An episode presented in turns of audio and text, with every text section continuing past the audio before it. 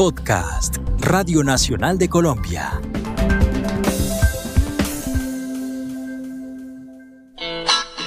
Bogotá, del Putas Bogotá. Es una causa nacional. El rock bogotano de los 80. El análisis, las anécdotas y la historia contada por sus protagonistas.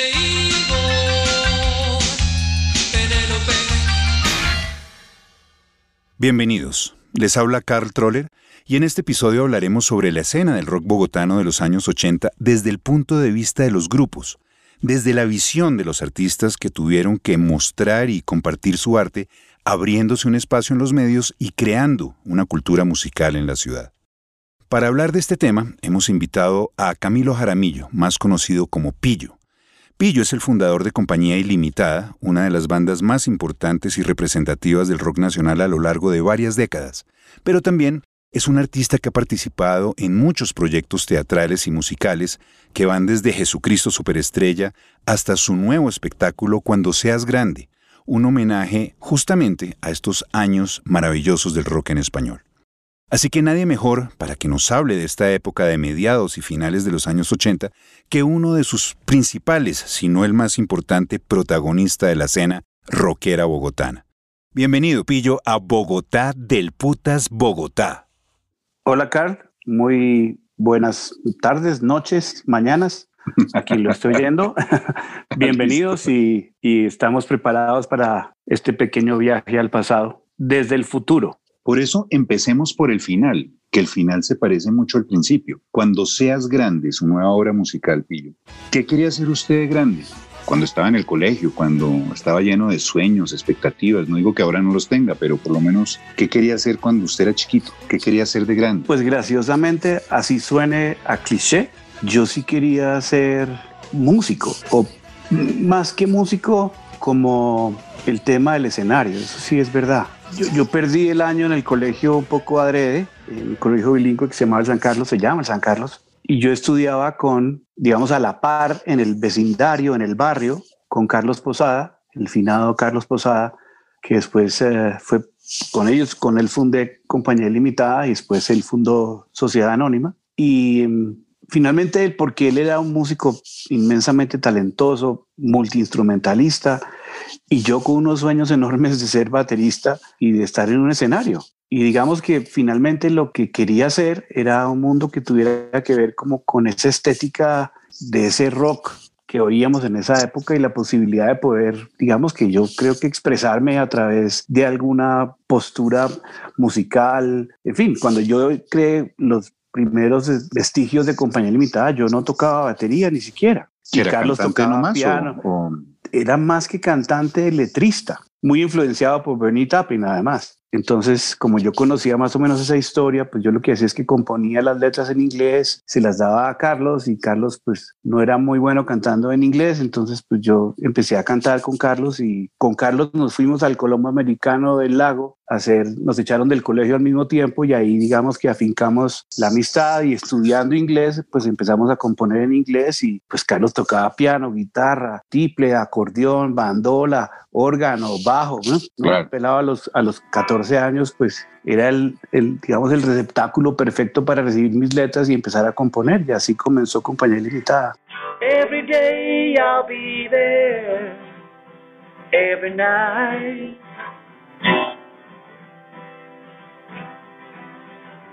Every day you put me on, but tonight, don't let me, don't let me down.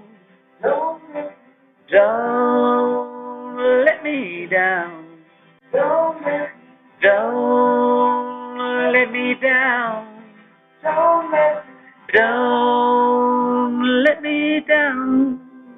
O sea que ustedes no solamente tocaban covers de las canciones eh, importantes en los 70s de Supertramp y bueno, muchos grupos, Elton John obviamente, eh, sino que también componían. Yo no sabía, yo pensé que ustedes habían empezado a componer mucho más tarde, ya en español. No, no, no. Nosotros casi mucho del material que hicimos durante muchas de las murgas, claro, nos las ganábamos por los covers, pero lo que no tocábamos eran las canciones originales porque pues entendíamos claramente que eso no iba a funcionar en una murga. Pero sí, claro, compusimos muchísimas cosas en telediscoteca, muchas de las canciones que tocamos que no son covers, son nuestras.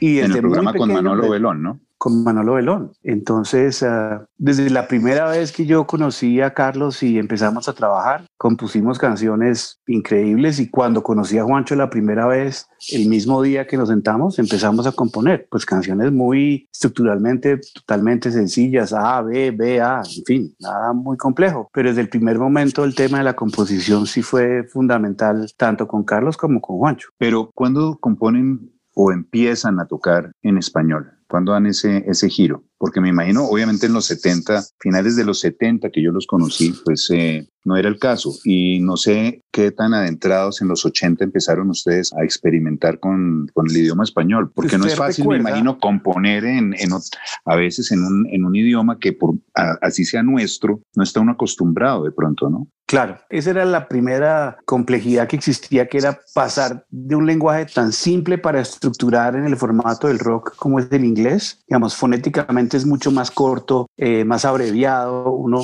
con menos palabras dice más cosas en abstracto además. En cambio el español es pues, más lírico, mucho más complejo. Entonces ese paso nos costó, por lo menos a mí que soy el letrista, pues me costaba mucho más trabajo hasta que la primera canción que hicimos, que usted creo que sabe cuál es, es Si usted supiera. Sí. Si usted supiera que sus palabras son las mías y más suya mi sonrisa. Ay, si usted se diese cuenta que después de hablarle ya nada importa, pues usted lo sabe todo. Si usted supiera, es la primera canción como que yo siento que tiene como la estructura redonda y funciona como una canción balada pop de hoy, pues de rock en inglés, pero cantada en castellano. Y, y esa era la banda, digamos, eso es 1981-82. La telediscoteca es 1980, 79-80. Y ahí nos pasamos esos dos años componiendo, tratando de componer, pues yo sobre todo tratando de componer en español. Después pasamos a la etapa con Jorge Alberto Guerrero y no sé qué, y ahí tocábamos en inglés y en español, hacíamos cosas mixtas, por ejemplo. Eso nunca quedó grabado. Exacto, no, eh, hasta ahí no habían grabado absolutamente nada. Absolutamente nada. Habíamos grabado las pistas de la telediscoteca, algunas cosas, eh, nada más. Y después empezamos a tocar en los bares y digamos la disciplina de los bares y la dispersión de la banda como tal, en la cual solo quedamos Juancho y yo, porque Jorge Alberto se va, Fernando se va, Carlos se va, Einar se va, Juan Isaza se va, todos se van, quedamos solo Juancho y yo. Y Juancho y yo, entonces en ese formato de dúo, empezamos a tocar mucho en los bares y en los bares, en los tiempos de ensayo, empezamos a componer en, ese proceso de tiempo libre en la composición, el español empieza a fluir y a fluir, también porque hay una tendencia, digamos, un movimiento que venía desde el sur, pues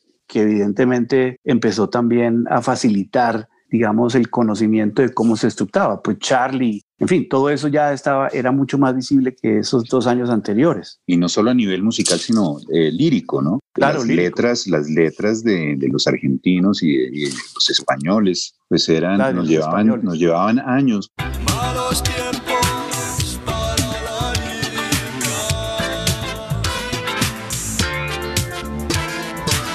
sin contar que tienen, digamos, un, un antecedente literario mucho, pues, más, mucho, mayor, también.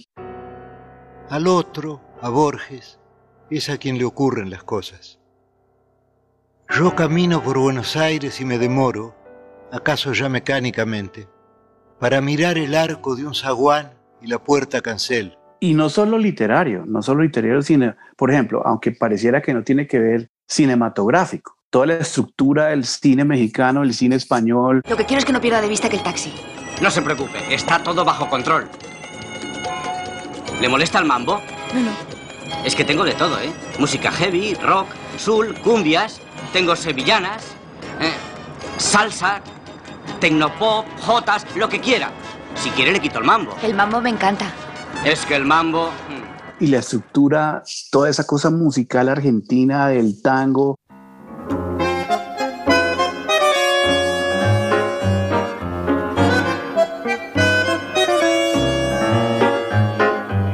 sea, la primera vez que yo estuve con un equipo, con los equipos de Soda aquí cuando estábamos eh, trabajando, el nivel de profesionalismo era, para 1986, era de no creer. Claro. Pues, un ingeniero de luces, de sonido, de monitores, ¿no?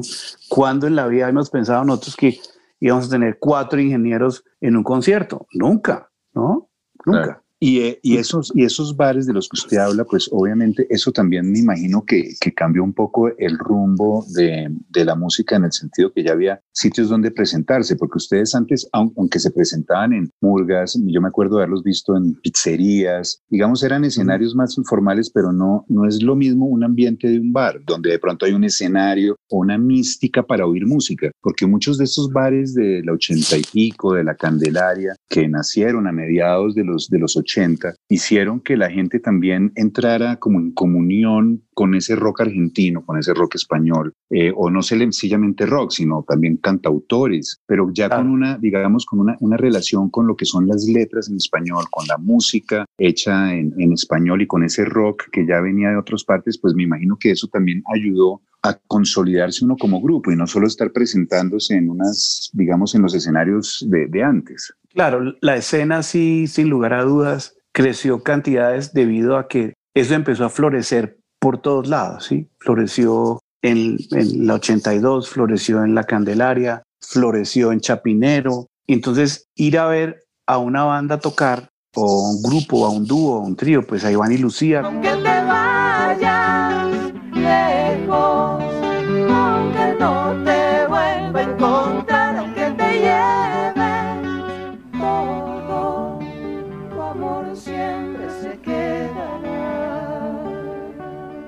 Cualquier fuera el estilo, se empezó a dar en estos sitios donde la gente iba y pues a veces pagaba, a veces no pagaba por ver a una banda cantando en su propio idioma, lo cual eso no era muy normal. ¿no? Pues uno iba a ver jazz o ir a ver una banda que tocaba rock o lo que fuera. A ver solistas, dúos, tríos o bandas cantando en su propio idioma no era lo más habitual y este fenómeno que empezó a crecer, digamos, en el 81, 82 y 83, hizo que muchas de las bandas que después tuvieron escena y, y, tarima pues en conciertos se gestaran en esos lugares, en esos chuzos, porque pues muchos eran chuzos, ¿no? Claro, claro. Eh, bares, bares normales, mucho guardadas las proporciones como CBGBs, pero pues aquí había sitios muy chéveres y otros no tan chéveres, pero uno siempre tocaba y la gente estaba súper conectada. Además porque se sentía la energía de que por primera vez estaban oyendo música, digamos, contemporánea a ellos, cantada en su propio idioma. Claro. Esto no había pasado por, nunca antes. Sí, porque uno a veces dice, bueno, pero ¿por qué se llamó, digamos, o esa etiqueta que se le puso, no sé si las casas disqueras o si eso venía, o de dónde venía, el, el, digamos, el rótulo de rock en español o rock en tu idioma? siendo que tanto en, en, otros países, yo creo que en Argentina nunca se habló de rock en español, porque era sencillamente pues rock nacional o rock argentino o rock español o movida madrileña, como se llamara. Pero aquí en Colombia, claro. digamos, esa etiqueta sí tenía un cierto sentido, no sé cómo le digo de dónde salió, pero si uno se pone a ver, sí existían bandas que ya habían cantado en español, la banda nueva, los mismos Speakers, Genesis, Flippers también, uh -huh. ¿no? que mezclaba, pero como que no había una conciencia, lo que usted dice, una conciencia como de que, oigan, ahora estamos cantando en nuestro idioma. Y ya era una cosa como más generalizada, ¿no? Sí, yo creo que esa es la gran diferencia.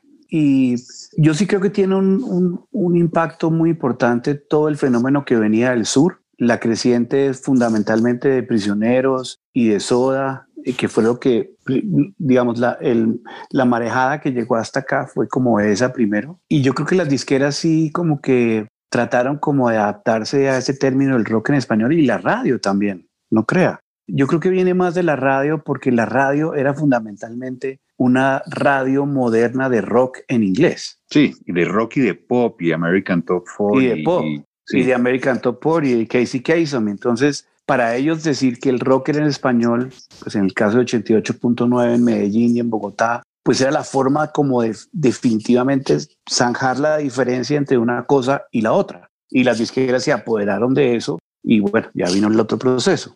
Hablando de disqueras y de radio, me interesa mucho oír su opinión porque usted pues representa la parte de los músicos. Obviamente usted fue de los que mejor mejores librados salió porque pues fue una banda muy exitosa, compañía limitada. Obviamente reconozco no solo la calidad, sino el esfuerzo ustedes hicieron, porque yo sé que ustedes se le metieron, se metieron la mano al bolsillo, se mataban por la promoción, usted que ha sido un fanático de la promoción del mismo grupo suyo, pero ¿cómo fue esa relación, digamos, con la radio? ¿Fue una cosa complicada para en un comienzo? Porque eh, estábamos justamente en un podcast hablando con Fernando Pava y nos dijo que él, eh, la primera canción que pasó de compañía ilimitada, creo que si no estoy mal fue Siloé, pero la, la versión eh, instrumental. Instrumental, tal cual, así es, esa es la historia. Eso prueba, eso prueba como poquito la reticencia que había a pasar música en español. Bueno, apoyemos a los grupos colombianos, pero si no canta en español, mejor.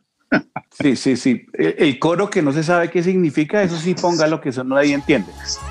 Entonces él se, quedó con la cinta del playback que utilizábamos cuando a veces cantábamos en vivo en la televisión, pero todo lo demás era grabado y entonces grabó la cinta en una cinta pequeña y eso era lo que pasaba hasta que se metió con nosotros en la epopeya de traer a Soda la primera vez en el 86. Entonces, claro, ya cuando decidió poner con ellos en ese concierto. Entonces, cuando decidieron poner juegos de seducción y persiana americana, entonces ahí sí ya puso silo de completo.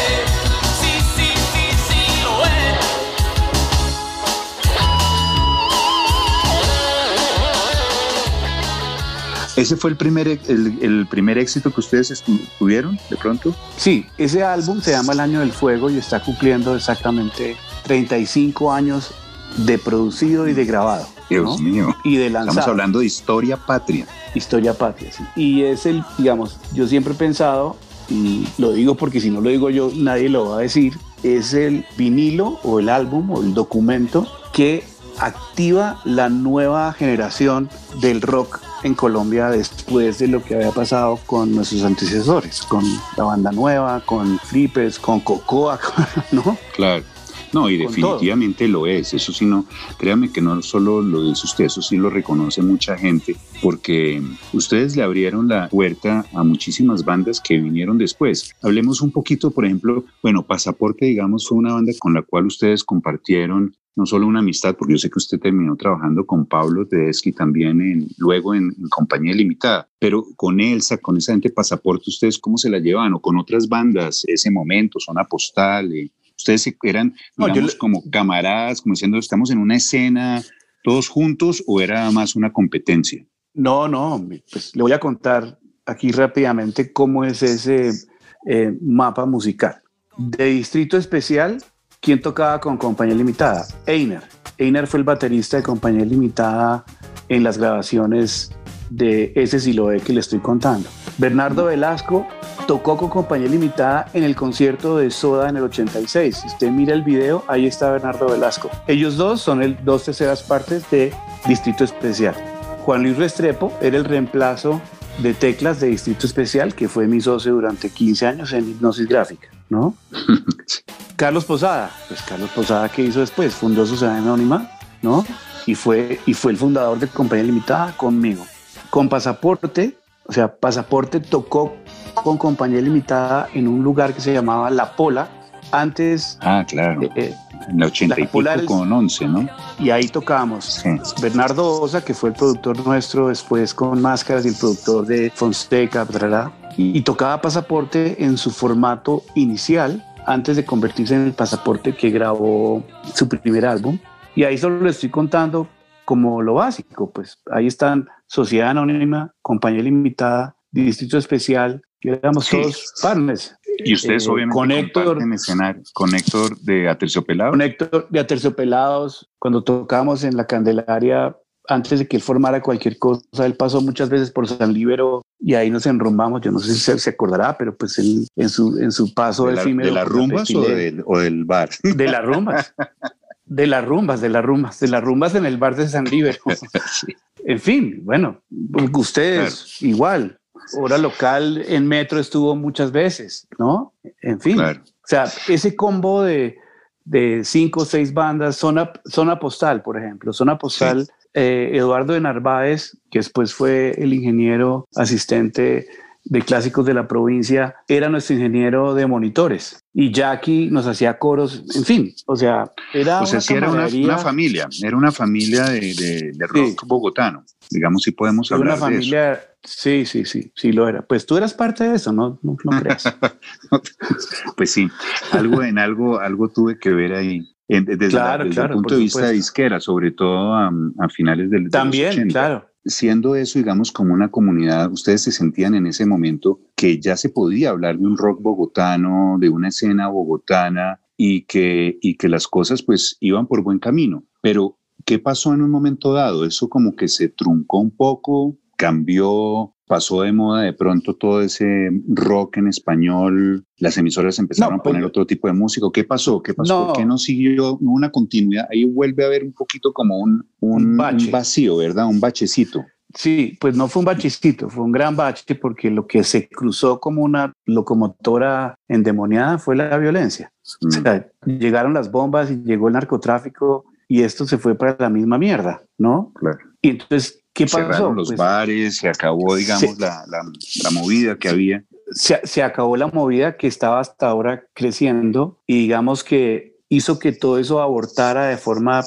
dramáticamente estricta porque pues cerraron todo y entonces los bares podían estar abiertos pero la gente no salía por el susto y ahí lentamente la fuerza con que veníamos digamos desde años atrás empezó a perder eh, relevancia y qué pasó pues obviamente la música que venía de afuera pues empezó a tener visibilidad porque entonces nadie más grabar era un problema tocar era un problema ir de gira era un problema y lentamente, sencillamente lo que pasó fue que se fue apagando y llegó el otro rock en español que empezó ya a tener, a perder los matices que, digamos, tenía más el rock. El pop empezó a ganar relevancia y por el otro lado el rock empezó a ser totalmente magallista.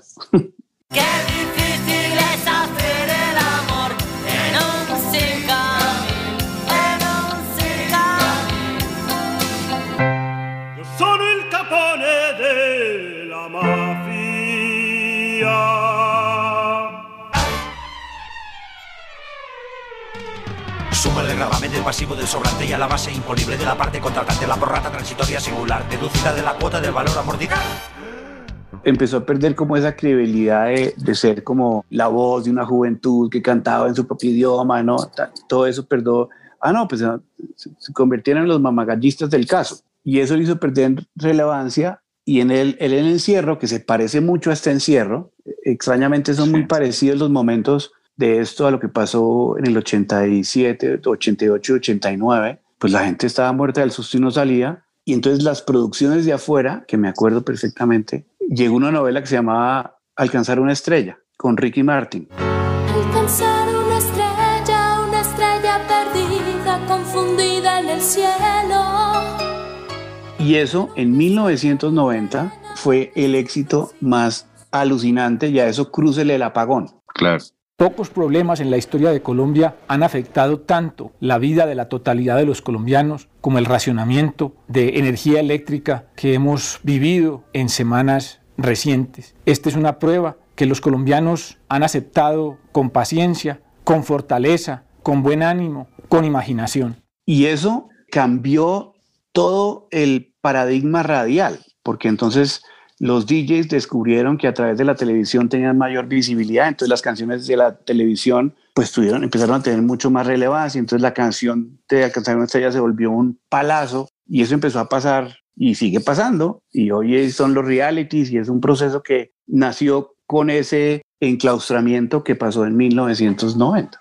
Y eso, digamos, acabó diluyendo el rock en español de una forma pues total y completa. Bueno, pero completa, digamos, en términos de lo que se estaba, como el impulso que llevaba. Pero sí, sí. ¿No considera usted que de todas maneras sí se logró sembrar una, claro. digamos, unas semillas que así, así no hayan dado fruto necesariamente los años subsiguientes? Sí, en los 90 muchas de las bandas, si no fuera por ese boom que hubo en, en, en, a mediados de los 80, pues tal vez no, digamos, habrían tenido que comenzar de nuevo de ceros y ya no arrancaron de ceros, ya había un terreno abonado de alguna manera, ¿no? No, por supuesto, el camino ya estaba listo y tanto está listo que lo que eso marca es la aparición de Aterciopelados por un lado, que se vuelven en 1900, no sé si es 91, 92, con Mujer Gala.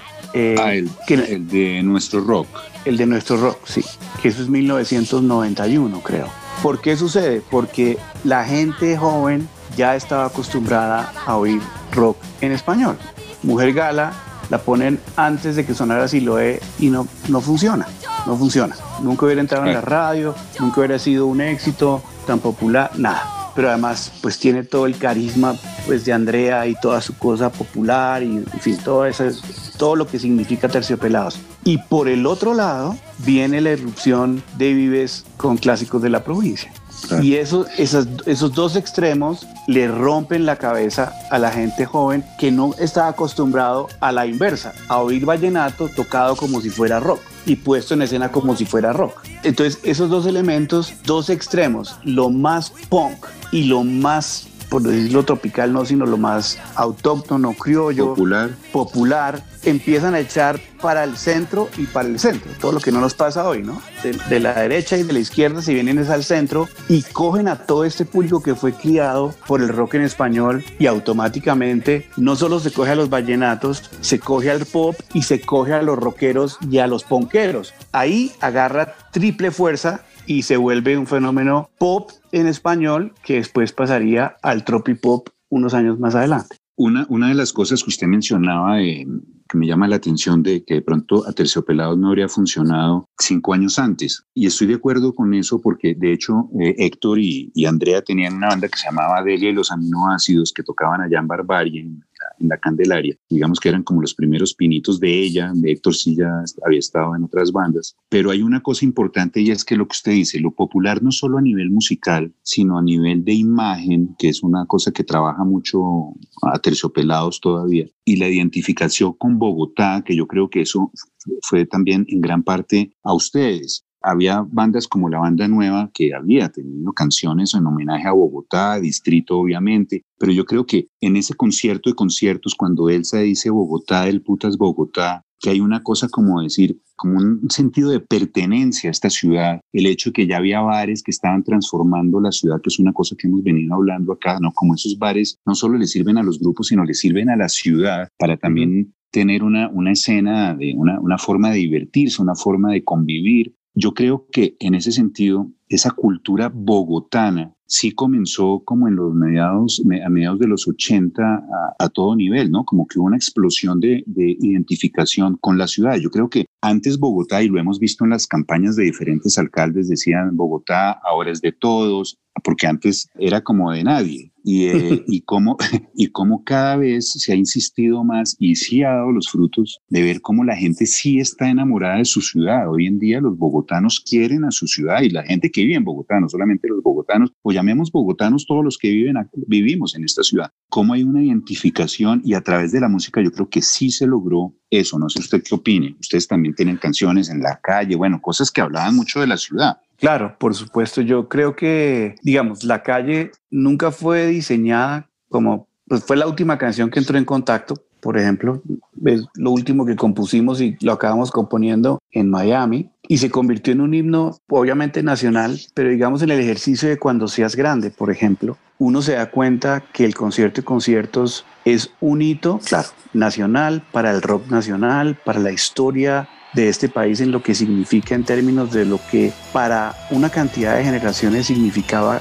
dejar de oír música moderna en inglés para oírla en su idioma. Ese es el, el evento, el momento y el documento que hacen que ese elemento histórico tenga la contundencia y la claridad y, digamos, la certidumbre de que ya se generó una brecha que ya no se va a echar para atrás.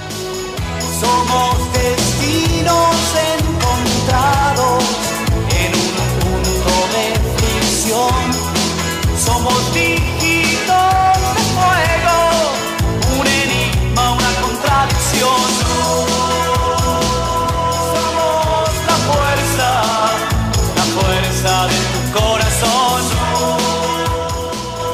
Y de ese momento en adelante, como momento histórico, el rock en español, el rock nacional, el rock colombiano, ahí empieza su nueva era. Y de allí vienen Shakira, Juanes y todos los de hoy, todos, todos nacen ahí. En ese momento histórico, todo se transforma, porque finalmente los que llevan la posta no son los que tenían 18 y 19 años, que es lo que me he dado cuenta a través de este trasegar en cuando seas grande. Eran los hermanos chiquitos los que veían a sus hermanos grandes oyendo rock en español. Los pelados que tenían 10, 11, veían a sus hermanos de 14 y 15 poniéndose las sombreras y pintándose los labios de rosado y echándose el copete alf. Todos querían ser eso. Y en los eventos que hemos hecho, treinta y tantos años después, esa es la generación con la que más vitalmente se conecta con el rock en español. Increíble. No son los que tienen 48 ni 50, Claro. son los que tienen 40 y 45. Sí, y hasta menos hoy en día, porque usted ha visto que ese, digamos, esos años 80, que para mucha gente siempre fue una época como maldita, no solo hablemos del rock colombiano, ni mucho menos, sino como la generación de los 80, una música que la gente muchas veces dice que no tiene la calidad de, o de, de las épocas anteriores o incluso posteriores, ha tenido mucha conexión con las nuevas generaciones. Uno ve cómo los pelados se encarretan con la música de los 80, música que había pasado ya hace 20 años, ¿no? O 30 años, ¿no? Hay una conexión con la música de los 80 bien interesante. Además, porque creo que de la manera como los 80 construyen todo su entorno musical, es mucho más ah, global, por decirlo de alguna forma contemporánea, que lo que puede pasar con el grunge o lo que puede pasar con la música progresiva de los años 70. Finalmente es el famoso pop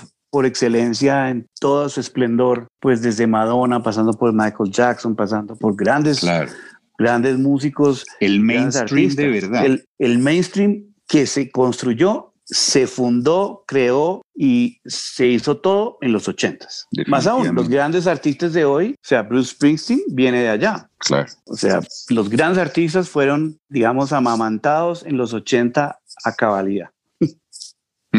Volvamos otra vez a cuando seas grande. ¿Por qué no nos habla un poquito de, de esa obra, cómo nació, de, de qué va y, y sobre todo para poderla promocionar? Porque veo que, que está todavía, o sea, la gente se puede conectar para, para verla, ¿verdad? Sí, hemos hecho un par de streamings y digamos que esa es la historia de los años 80 a, finales. Es la historia fundamentalmente criada y nutrida en Bogotá de lo que pasaba en las familias de la época con respecto al rock en español, que era satánico, eh, porque se podía entender.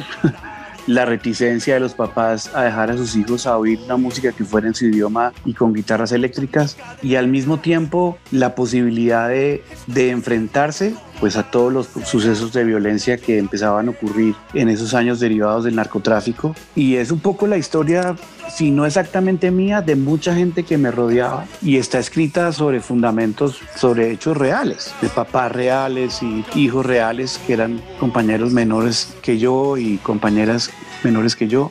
Y es la historia de cómo cuatro pelados quieren ir al concierto de conciertos y cómo se enfrentan ante todo y cómo la radio es un articulador fundamental para eso y no solo la moda sino todo todos los elementos de los 80 son partes fundamentales de eso Y obviamente la canción de, de, de Miguel Mateos, que también fue el que cerró ese concierto, ¿no? Claro. Y con el Sí, cual me imagino que usted tuvo una relación pues bastante especial. Pues extrañamente la canción, yo compuse una canción en mi disco solista que se llama Del 88, que refleja un poco, yo diría que es como si yo escribí una, mi generación es la del 88. Del 88, así se llamaba el musical en sus inicios, porque lo que trata es de recrear exactamente ese año.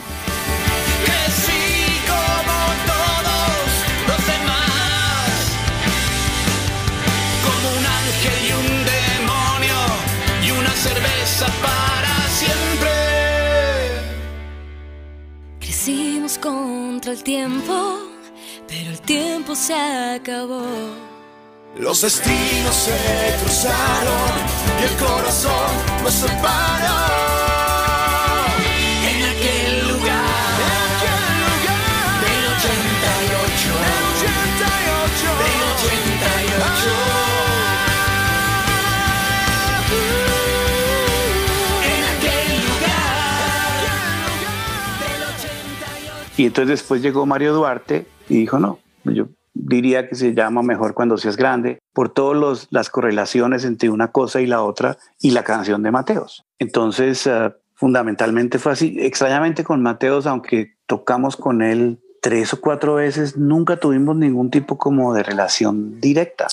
Nada, no, no como con Soda. Claro, igual también era un poco mayor él, ¿no? Porque venía de, de haber hecho la banda SAS y él, claro, y él claro. se, obviamente se enganchó en, en, esa movida. Sí tendría 38, Picho, había una diferencia como de 10 años, 12 años. Claro. Que entre eso, unos pues, y en otros. términos musicales a veces es... No, es una cantidad pues, de generaciones. Claro, claro.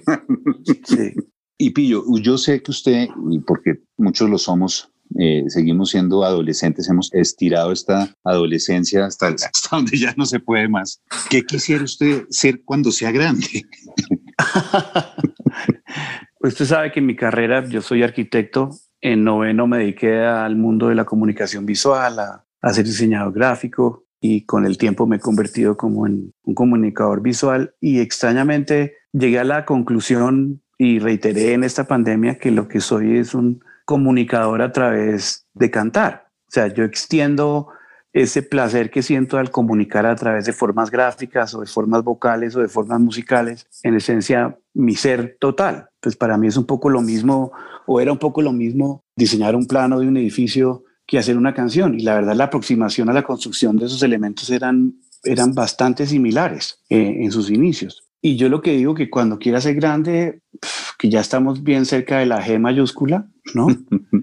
es un poco, pues ya digamos, yo no pienso de, de la G mayúscula usted de habla rumbo. de grande o, o, de geriátrico no de las dos. Pretender cambiar de rumbo a esas alturas del, del viaje pues no tiene mucho sentido. Eh, lo que sí siento es grandes ganas de comunicar una cantidad de cosas que tengo escritas que he escrito en este proceso y en otros y yo creo que digamos uno de mis anhelos es poder escribir a esa generación que ya pasó como los momentos de grandes euforias y ahora estamos viviendo otros momentos diferentes. Y poder acercarme a ese público con otro tipo de canciones y otro tipo de temas, que finalmente son los mismos seis temas históricos o siete temas de la historia fundamentales, la vida, la muerte, el amor, los amigos, tarará, pero expresados desde otra tribuna, tanto en términos gráficos como en términos musicales, como en términos estéticos finalmente, ¿no? Que creo que no existe hoy. Yo no, no, no, no lo siento. Me, me, cuesta mucho trabajo encontrarlo, pues en las redes sociales poco me interesan, pero en, en, en las plataformas musicales los busco por muchos lados y, y he encontrado algunas luces de eso en español. Digamos, reiterativamente cada vez me cuesta más trabajo encontrar música en español que me conecte es tanta la, la, música que hay y la posibilidad de escucharla, que es lo peor, ¿no? Porque en los 80s claro. y, en, y en los 70s, pues era más difícil tener acceso a la música. Hoy tiene uno el acceso y ya no tiene uno el tiempo. Todo. Sí. Tal cual, tal cual. Así es. Pero Pillo, pues muchas gracias. Yo creo que es un bonito final este remate suyo con estas expectativas de, de seguir adelante y queríamos eh, darle las gracias por no solo por haber estado con nosotros en este episodio del podcast, sino por haberle dedicado tanto tiempo, su vida entera a la música y hacer de Colombia un país con historia, con cosas con las cuales se pueda conectar la gente y eso me parece muy importante. Usted ha sido parte esencial de estas generaciones y, y se lo agradecemos en nombre de todos los que nos de los que hemos podido apreciar su arte y de los que nos hemos influenciado de él. Hombre, pues mil gracias y siempre un placer conversar con usted y aquí seguimos haciendo un poquito de país a pedacitos y tratar de que la música crezca un poco más y que tengamos un mejor país para vivir.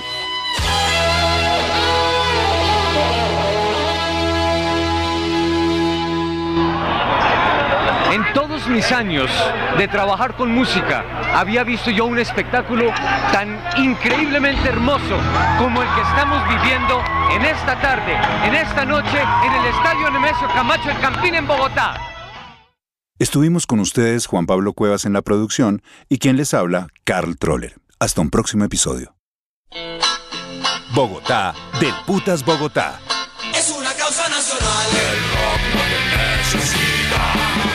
El rock bogotano de los 80. El análisis, las anécdotas y la historia contada por sus protagonistas.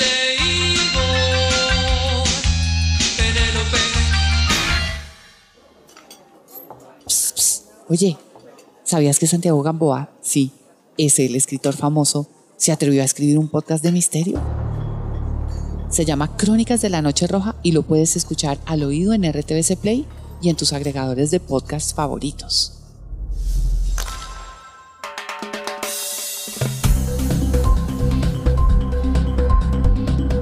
Este fue un podcast de Radio Nacional de Colombia.